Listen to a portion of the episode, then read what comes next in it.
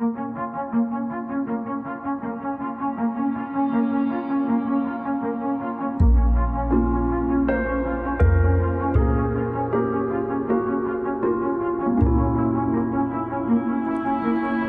Deus criou o mundo.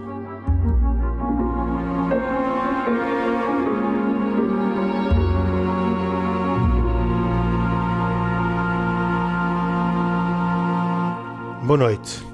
E Deus criou o mundo, um programa semanal de debate sobre temas da religião e sobre temas da atualidade na perspectiva das religiões abrâmicas, o cristianismo, o islamismo e o judaísmo. Talvez dito melhor por ordem uh, da antiguidade, o judaísmo, o cristianismo e o islamismo. Hoje vamos falar sobre as religiões abrâmicas e a maçonaria.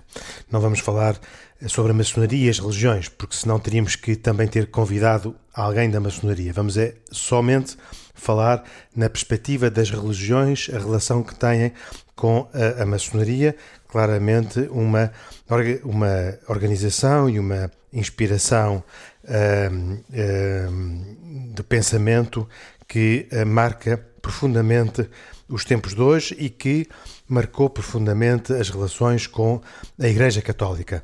Aliás, na, na Páscoa de 2006, há precisamente 15 anos, o Patriarca de Lisboa, de então, Dom José Policarpo, por causa de umas cerimónias fúnebres que tinham ocorrido na Basílica da Estrela, eh, eh, quando morreu eh, um destacado membro da maçonaria, um juiz do Tribunal Constitucional, Dr. Luís Nunes de Almeida, sentiu necessidade de esclarecer a incompatibilidade entre a Igreja Católica e a maçonaria.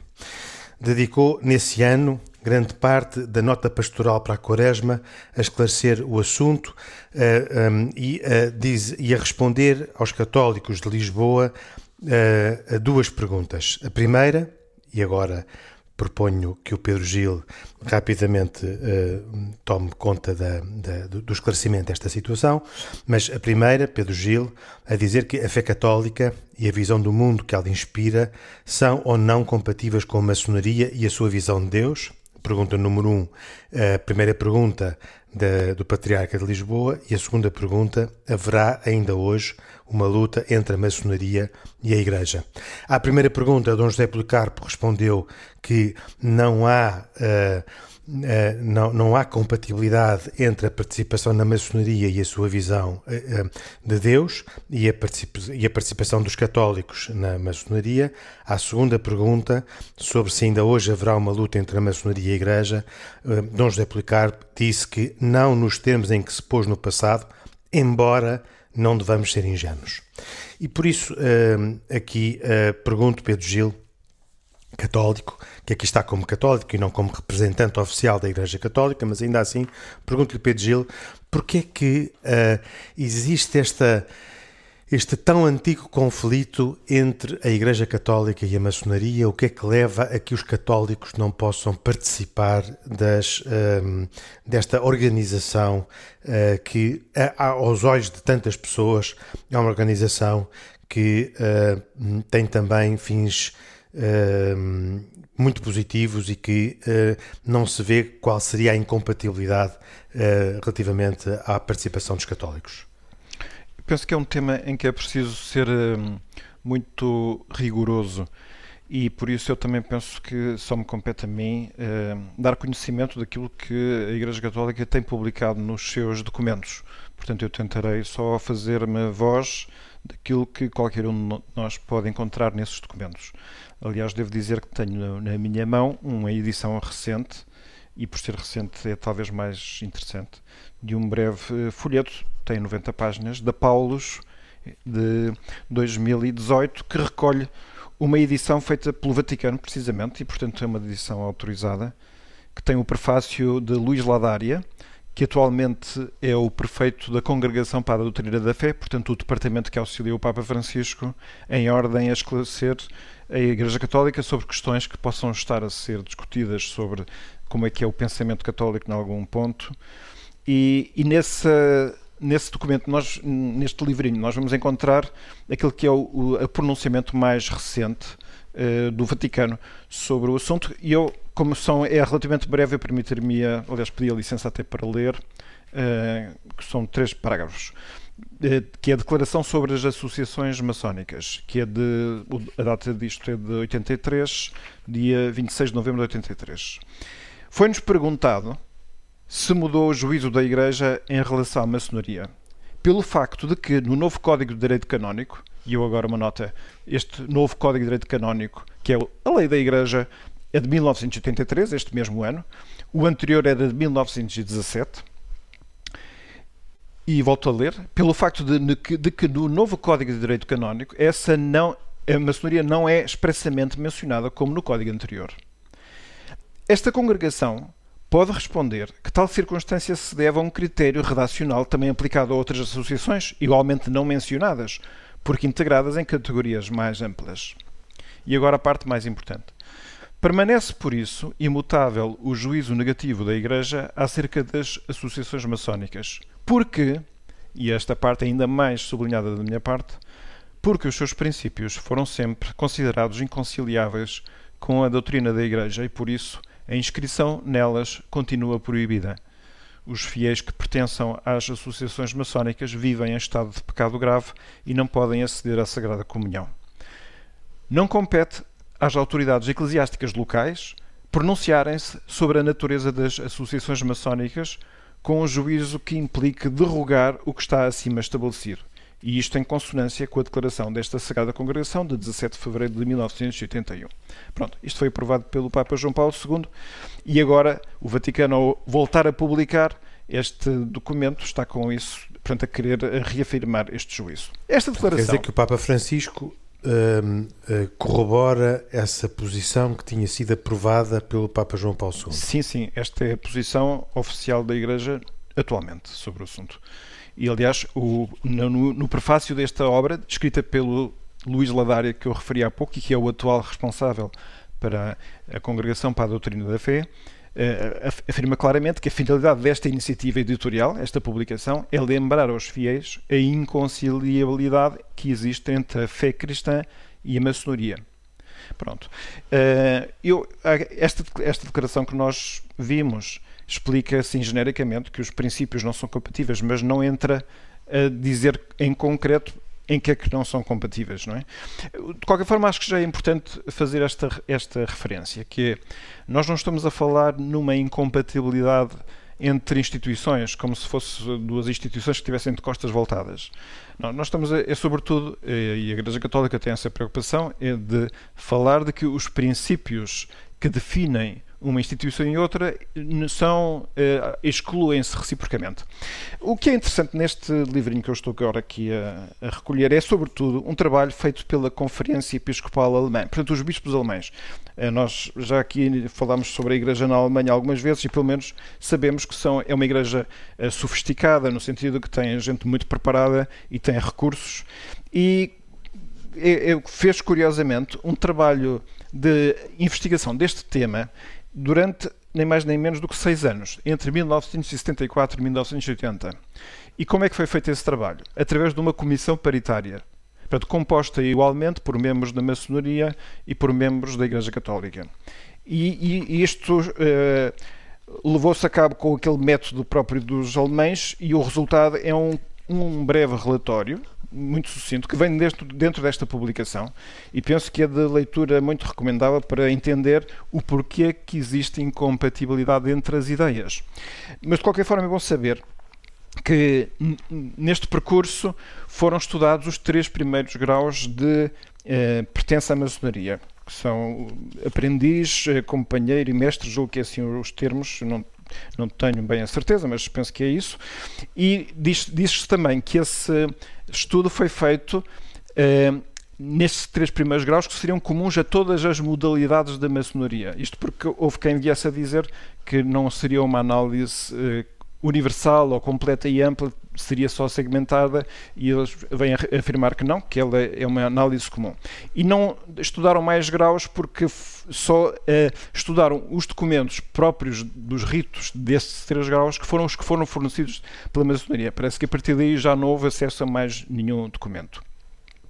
Uh, e depois, uma das coisas metodológicas que dizer, nós já não vamos pôr em causa que a maçonaria hoje em dia, pelo menos de uma forma assim visível, não atua, não milita contra a Igreja Católica. Nós não vemos aquelas oposições organizadas como aconteceram no passado, e nós também sabemos aqui durante a Primeira República que isso aconteceu. Portanto, esse não é o problema principal. Também não podemos pensar em fazer avaliação sobre pessoas. Portanto, aqui é preciso ter muito cuidado, que o tipo de análise a fazer não é se as pessoas são íntegras ou não, porque isso são análises subjetivas que, que, que não entram aqui. O que era importante aqui era observar pelos próprios documentos que são fundantes da organização se o que lá se afirma é ou não compatível.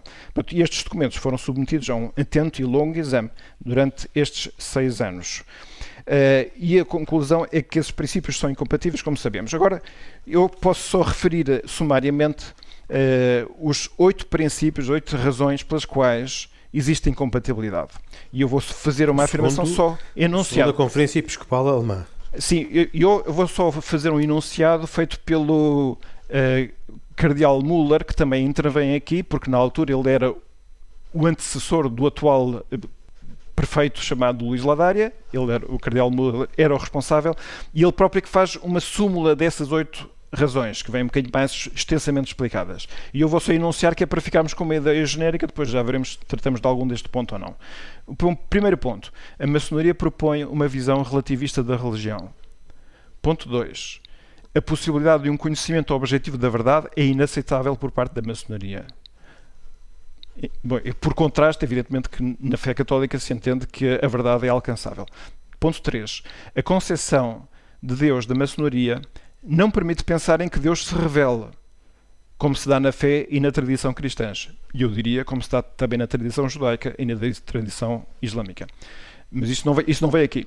Agora, ponto 4. Eu, vou só, eu vou só terminar estas quatro, oito ideias só enunciadas. 4. A sua ideia de tolerância funda-se num relativismo ideológico que esvazia toda a atitude de fé de um crente e desvaloriza o seu assentimento para com o magistério eclesiástico. 5. Alguns ritos que fazem uso de palavras e símbolos são uma paródia dos ritos sacramentais. 6. O aperfeiçoamento ético é tido de modo a excluir a necessidade da justificação do homem segundo a concepção cristã.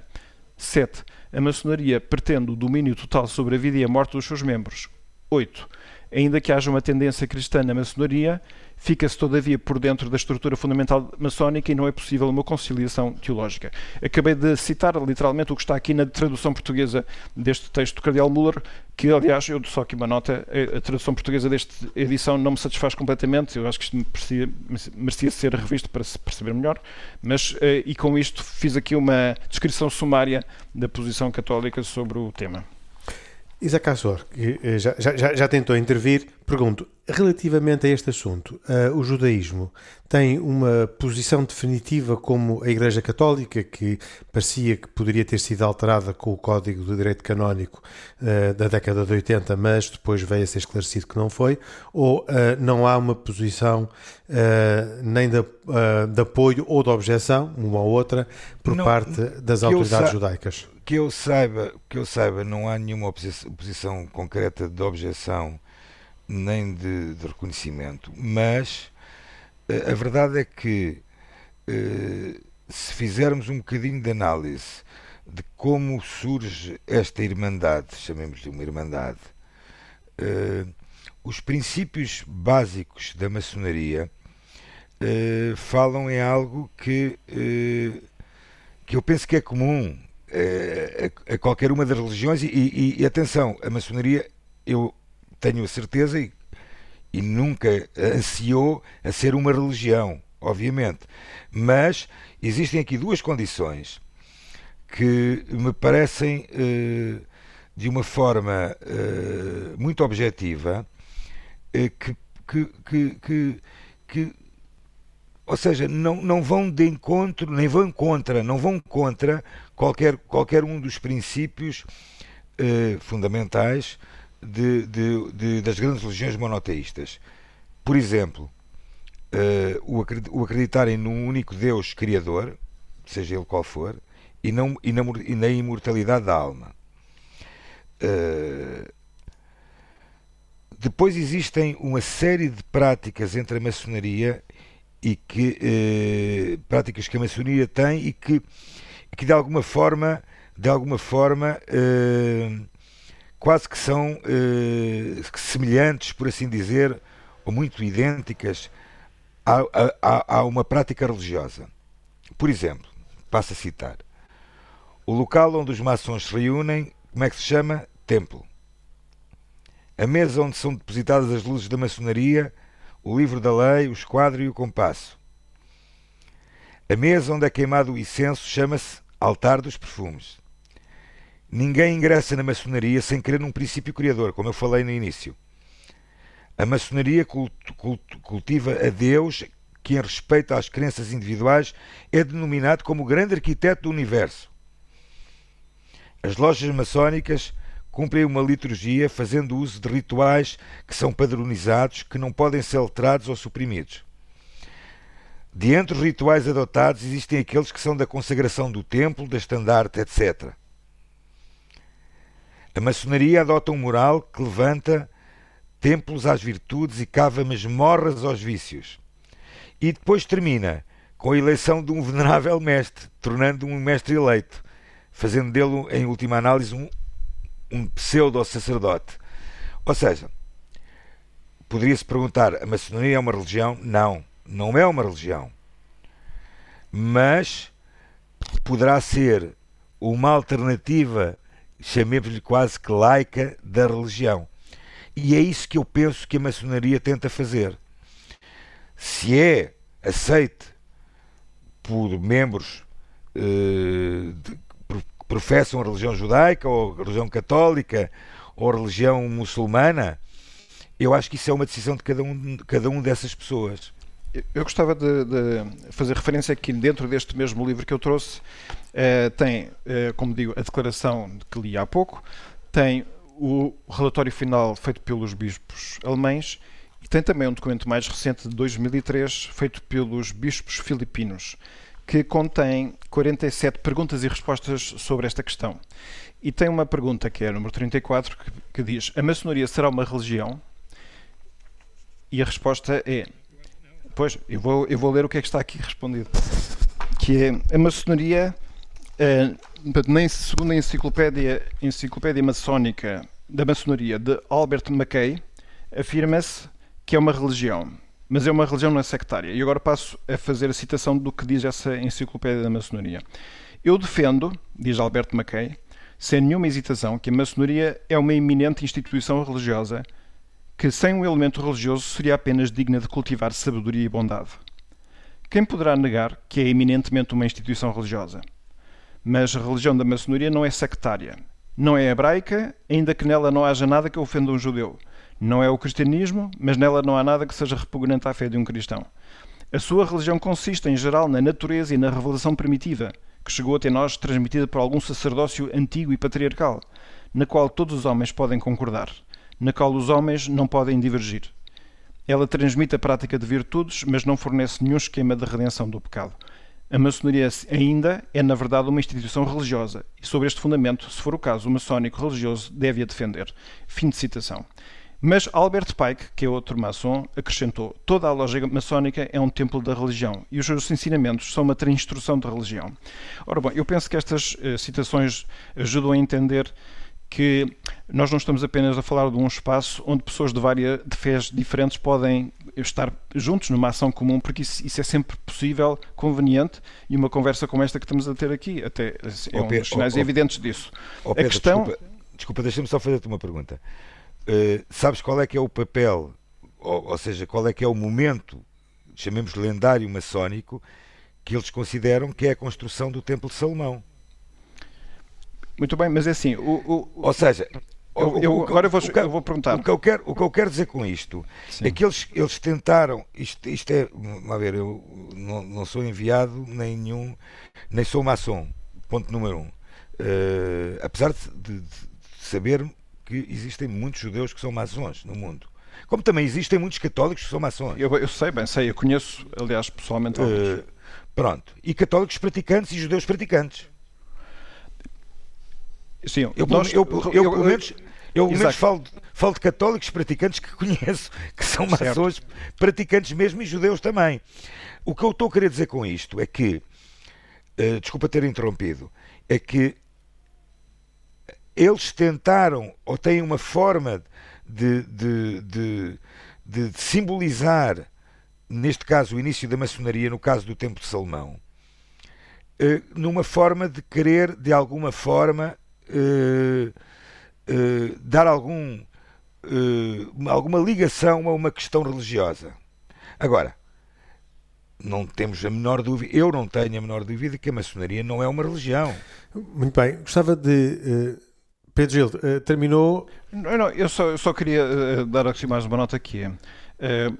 no caso da do, do cristianismo, nós estamos a falar de um Deus que se revelou não só, primeiramente, ao povo eleito através dos patriarcas e dos profetas, numa tradição que se avolumou e engrossou, e o judaísmo de hoje é o testemunho vivo de que essa revelação foi feita, como essa conversa de Deus tornou-se uma pessoa incorrigivelmente que é Jesus Cristo.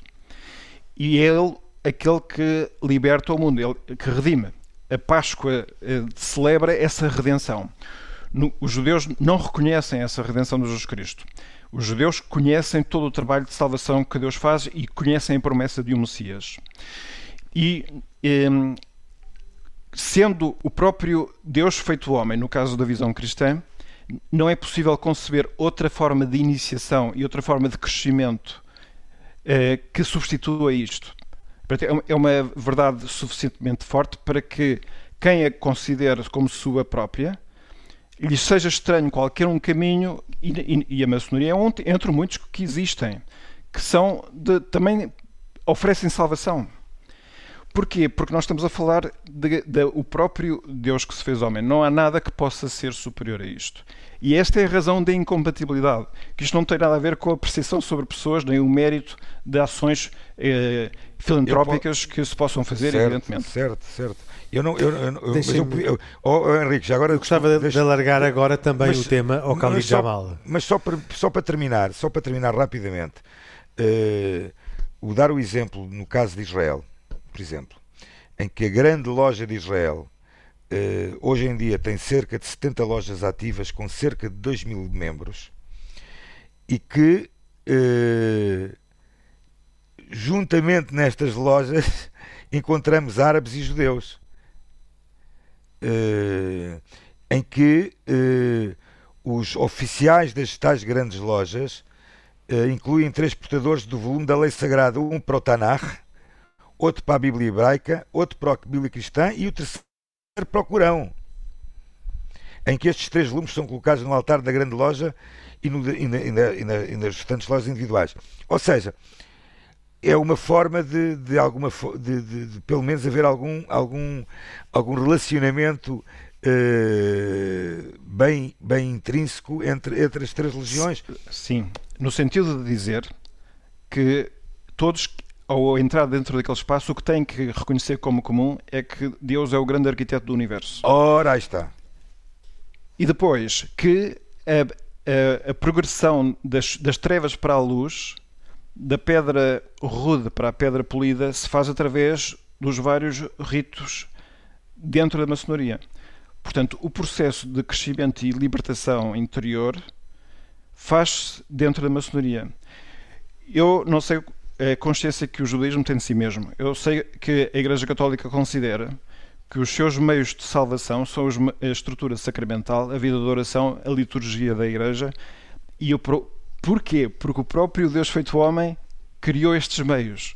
E, portanto, é compreensível que a Igreja Católica diga que, tendo aquilo que tem nas suas mãos, considere que uh, aquele que está dentro desta estrutura de salvação que é a própria Igreja não tenha que se sentir confortável e não deva sentir-se confortável numa estrutura alternativa que diz que a iluminação é por este caminho, põe lá em suspenso ou entre parênteses aquilo que na, na tua Mas, igreja se considera. Oh, Pedro, eu, eu estou a falar agora a nível particular e individual completamente. Eu não vejo mal nenhum em que as pessoas possam reunir Uh, num, num, num, local de união para promover a compreensão e a tolerância. Não, Muito bem. Isso, totalmente esse de acordo. Ponto, esse ponto, totalmente uh, de acordo.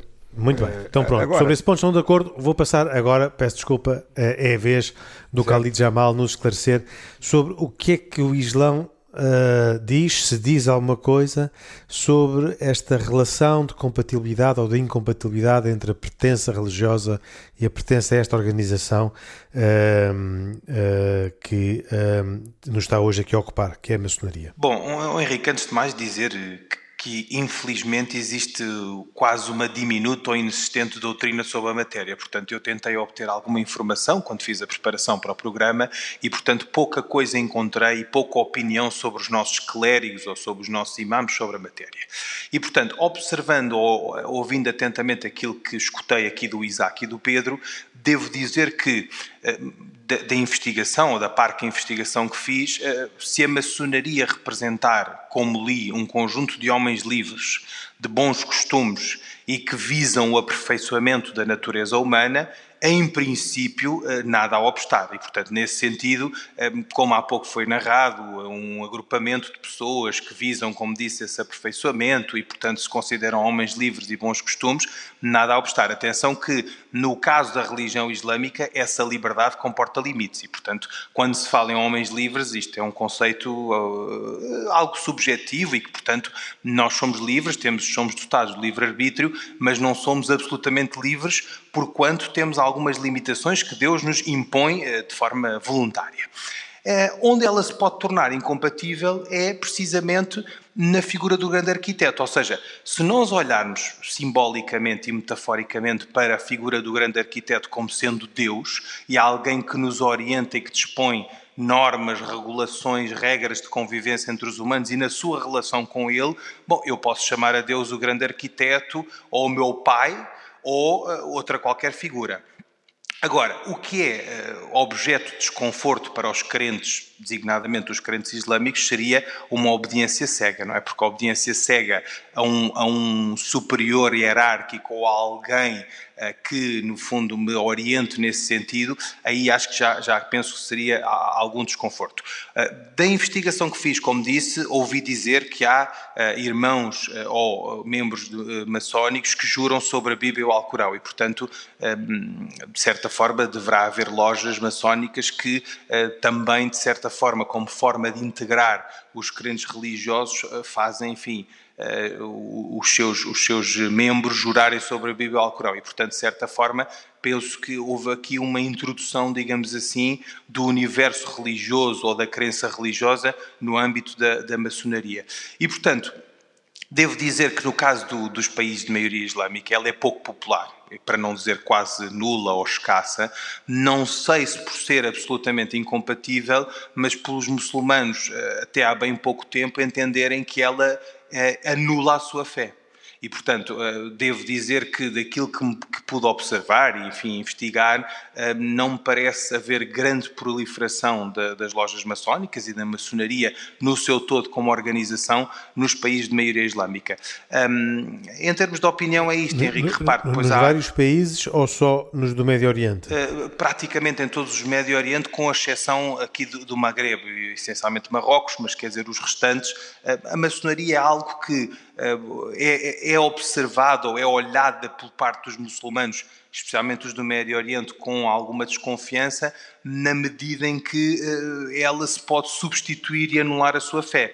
E, portanto, nesse sentido, e se olharmos para a maçonaria como algo que substitui a minha fé, e que de certa forma se sobrepõe a ela, eh, eu diria que isso é revelador de grande desconforto, para não dizer que, que, que, não, que não sugestiona uh, o universo islâmico, porque, enfim, os muçulmanos acreditam que a sua crença é absoluta, é indivisível e, é, e deve estar acima de qualquer outra. Ou seja, a minha relação com Deus sobrepõe-se às relações que eu até tenho com os meus pais, com os seres humanos, com os meus irmãos, seja quem for. Sejam irmãos de sangue ou não, ou seja, aqui é, era isto que me referia. Por outro lado, se olharmos para a maçonaria como um conjunto de pessoas, lá está, livres, que promovem o bem e que se aperfeiçoam depois na medida da, da, da, sua compreensão, ou da compreensão daquilo que são e das suas relações com Deus, mas sempre tendo Deus como uma variável desta equação, eh, nesse sentido eu diria, diria que, não há, que não há incompatibilidade absoluta, não é? Agora, isto é a opinião do Khalid Jamal, que confesso pouco sabe sobre o tema e que foi ler algumas coisas no sentido, enfim, de, de dar aqui uma opinião uh, tão sincera quanto possível e daquilo que fui, que fui observar uh, na esmagadora maioria dos países de, de, de origem e de, e de maioria islâmica, não é? Oh, Pedro Gil, uh, voltando uh, às razões, uh, qual terá sido a razão que levou a esta radicalização na relação entre a Igreja Católica e a maçonaria, que, como diz o Patriarca de Lisboa, Dom José Policarpo, na nota que eu referi no início do programa, a nota Corresmal de 2006, já não é nos termos em que se pôs no passado, esta luta entre a maçonaria e a Igreja, mas depois, logo de seguida, na mesma frase, faça a advertência, embora não devamos ser ingênuos um, e, uh, e, que levou o próprio patriarca uh, Policarpo, que não uh, uns anos mais tarde, em 2012, a voltar a referir-se ao assunto. parece há aqui um, um, uma questão de conflito de poderes que tenha acontecido no passado e que tenha levado a esta divisão ou uh, a razão não se encontra, a causa não se encontra uh, nessa divisão, nessa luta de poder que possa ter existido, mas uh, em questões verdadeiramente doutrinárias que afastem uma entidade da outra. Bem, eu não conheço toda a história com, com pormenor.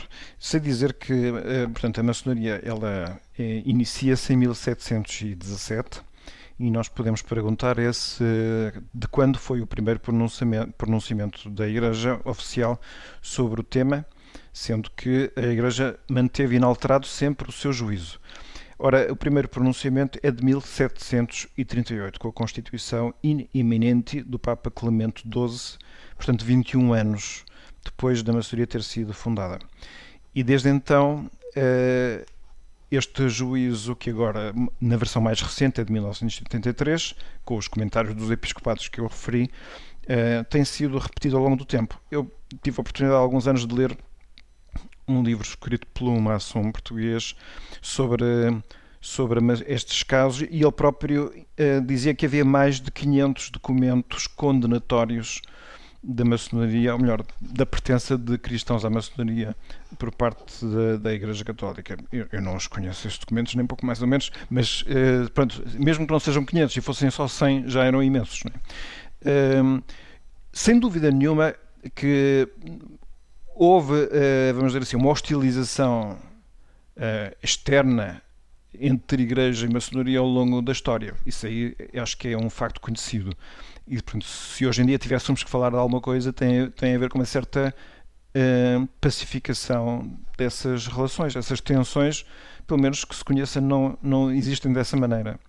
Aqui, há, há, há, umas décadas não seria possível uh, a experiência que o Pedro Gil já relatou do diálogo entre a Igreja Católica Alemã e a maçonaria alemã para uh, esclarecerem. Sim, acho dificílimo.